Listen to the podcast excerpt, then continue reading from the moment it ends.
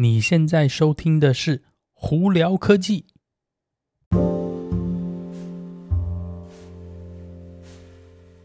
嗨，各位观众朋友们，大家好，我是胡老板，欢迎来到今天的胡聊科技。今天有哪些新闻要在这里跟大家分享呢？首先，昨天呢、哦，呃，十一月七号的时候呢，苹果正式 M3 晶片版本的 MacBook Pro 开始贩售了。那大家可以去直接到我的 YouTube 频道呢，另外影片上可以看到我手上有一台热腾腾的太空黑的呃 MacBook Pro 十四寸哦，啊，有兴趣的可以去看一下哦。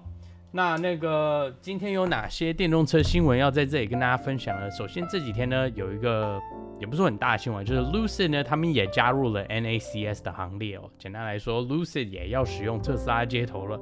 那现在基本上每一个大品牌。都已经决定再下来在美国要用 NACS，就剩两个大品牌还没有。第一个就是 Volkswagen，再来就是 Stellantis。那他们会不会加入呢？我的感觉是迟早的事情，只是他们会盯到什么时候该跟我们发表。那到时候再跟大家分享哈。好，再来呢，呃，刚刚就聊到 Lucid 嘛，那 Lucid 呢第三季的财报出来了，比之前好，可是也没有很理想。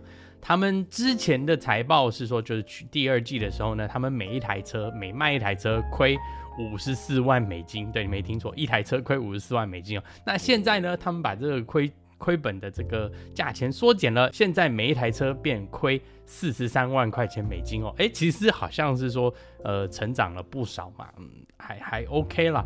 但是呢，相对来说，他们原本是预估今年要卖一万台车，现在下修到。大概八千到八千五百台哦。其实 Lucid 的车子我觉得都还不错，我自己也试开过。可是他们一直就是卖的不是特别好。那再下来呢，他们公司会有什么样的发展呢？之后我们在新闻再跟大家聊哦。好，那再来 Rivian 呢，他们也呃发了第三季的财报哦。诶，这次不错哦，他们跟第二季比起来成长了百分之二十四哦。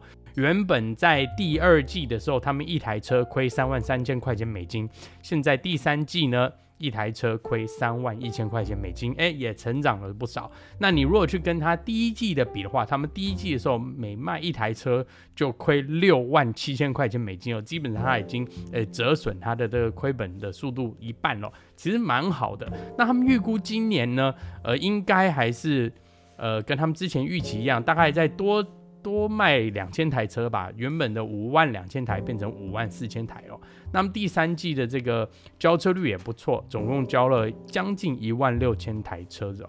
那就希望他们可以再接再厉。那对 Rivian 车子有兴趣的人呢，他们主要目前是有做两款车，第一台就是 R1T，也就是他们的皮卡车，另外一个就是它的 R1S，是它的七人座的休旅车。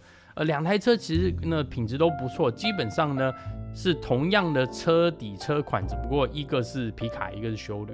那有兴趣的可以去看看哦。那提到 Rivian 呢，大家可能就有听说过，他之前是跟亚马逊有一个就是合作。呃，亚马逊的电动的这些送货车，就是货车呢，其实是 Rivian 帮他生产的。那 Rivian 跟亚马逊的合作现在也不是告一段落，就是原本之前是。呃，exclusive 的合作现在就是可以公开了，那就表示说，在下来 Rivian 的这些呃一，它叫做 electric delivery vehicle 呢，可能会贩贩售到其他的货运公司啊，或者怎么样，基本上呢是大家都可以买了。那如果眼睛锐利的，可以在路上看他们长这个样子哈。好，那再来。Hyundai 他们说，为了要就是降低电动车的成本，他们现在决定要自己来生产电池哦。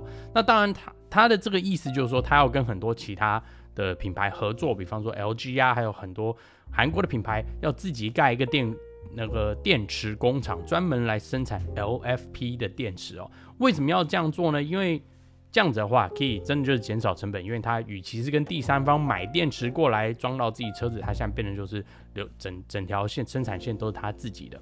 那他们预估这件事情呢，可以在二零二五年开始做，也就是说，我们在二零二五年应该会看到一个蛮大的转变，是可能有一些电动车的价钱会相对被呃变便宜哦，也有可能是会有便宜的版本的车子出来，也说不定。反到时候那个 Hyundai 会怎么做，我们再跟大家分享哦。那 Stellantis 呢，这几天发了一个新闻稿，在讲他们在下二零二五年有个新的皮卡车出来了，就是他们的电动皮卡，叫做 Ram 一千五 Ram Charger。那这台车子我觉得蛮有趣，是因为它有两个规格。那第一个规格是纯电动的，我们就。呃，简单来说，它是一个非常大电池的一个电动皮卡，是一百六十八 k 瓦小时的电池在里头哦。对，你没听错，非常大的一个电池，而且它的续航力可以到达五百英里哦，非常高。那它另外一个版本是我觉得是比较有趣的，它这个版本呢，它里头是一个九十二 k 瓦的电池，然后呢，它竟然还有一个 V 六三点六 liter 的引擎在里头。但是这个引擎不供马力，它纯粹是用来发电用的。简单来说呢，这一台车基本上就是一个油电混合车，但是它是用发电机版本，我们叫的 Range Extender 的方式。那让我比较觉得匪夷所思的是。它竟然放了一个很大的引擎哦，V6 的引擎在里头。通常你如果只是一个引擎是要发电的话，可能就是放个小的啊，比方说 BMW i3，它基本上就放了一个很小很小的引擎哦。那 Mazda 在那个欧洲的这个 MX-30 Rev 呢，它也是一个 Rotary Engine，很小很小的一个引擎在里头。那 Stellantis 在这个皮卡车上装了一个 V。V 六三点六 liter 引擎，这是非常大的一个引擎哦，专门是用来发电。那他们说这是呃这个样子的组合呢，零到六十它可以四点四秒的加速。那再来呢，呃续航力可以高达六百九十英里，对，将近几几乎七百英里了。我真的不知道有谁到底要突然一下开车开这么久。那它主要可能是因为它这样子的组合呢，可以有更大的载重的能力，还有拖车托运的能力哦。所以可能是一个非常非常就是可以做公用的车子，但这样子的话，我的猜测是这车应该不便宜，因为九十六 k 瓦小时的电池已经是很大的电池了。那这个电池本来就就不会便宜，那你再加上如果你还要再把引擎加进去，还要油箱有的没的，那这车子一定很贵。那他们的新闻稿上头也没有报价钱，那所以就大家就拭目以待，拭目以待喽。好，那再来我们聊聊特斯拉新闻哦。特斯拉在英国竟然输了一个案子，但这个案子呢是个人的私人小小案子，就是我们讲的 Small Claims Court。呃，这个用户是告特斯拉说，是你 FSD 呢，自从我买车到现在，你从来没有就是把这个功能完善卖给我。那你上头也说是一年之内，比方说我可以停红绿灯啊，左转右转啊，那些都没有达到，因为他那时候买的车是二零一九年的时候买的车子，所以他的说法是我没有试你的车子，你这些功能呢，你的网站上头都是这样写，但是我一直没有拿到，所以你你这个钱该退给我。那这个东西的那主要的这个案子的细节呢，大家可以到网站网网上去找哦。呃，简单来说呢，特斯拉输了，那赔了他钱，把那个 FSD 的钱退了他，并且还退了一些利息。那当然这不是个案，只不过是这种案子呢，你要赢的话，你需要知道。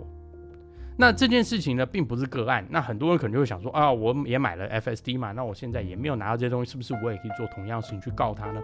但这个东西比较麻烦跟复杂是，第一个你要非常了解法律，第二个你要看当地的这个呃这个消保，就是消费者保护的这个法律呢，是不是？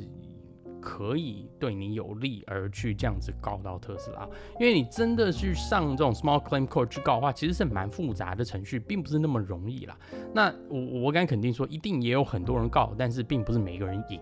那只不过这个案子呢，是其中一个案子是在欧英国那边是有赢的，在这边跟大家分享一下哦。那最后再跟大家分享一个特斯拉新闻，是在下来 Model 3、Model Y 很有可能要开始涨价。其实也不是很有可能，基本上呢，在中国那边呢，Model 3、Model Y 特斯拉已经放话，他们要涨价了，涨的也不多，大概是两千美金左右哦。那主要原因是因为 Model Y 其实在中国那边已经有开始小改款，目前在美国这边的生产的 Model Y 呢，还有欧洲的还没有拿到这些小改款，中国那边开始了，所以呢，他们是顺势的涨价。那 Model 3呢，本来已经也改款了嘛，那他们可能之前呃没涨价，是因为他为了要促销一段时间，那现在是准备要涨价。目前他们预估是好像是十一月九号，也就是明天哦、就要涨价了。那当然，在中国的朋友们，大家也可以去注意看一下啦，因为我觉得涨个两千块还好，但是会不会影响你买车呢？非常有可能，因为中国那边电动车市场其实蛮竞争的哦。好了那今天就到这里。大家如果有什么问题的话 youtube 的朋友可以可以在下面留言告诉我。听 podcast 的朋友们可以经过 spotify ig 或 facebook 发简讯给我都会看到哦。那今天就到这里我是胡老板我们下期见喽拜拜。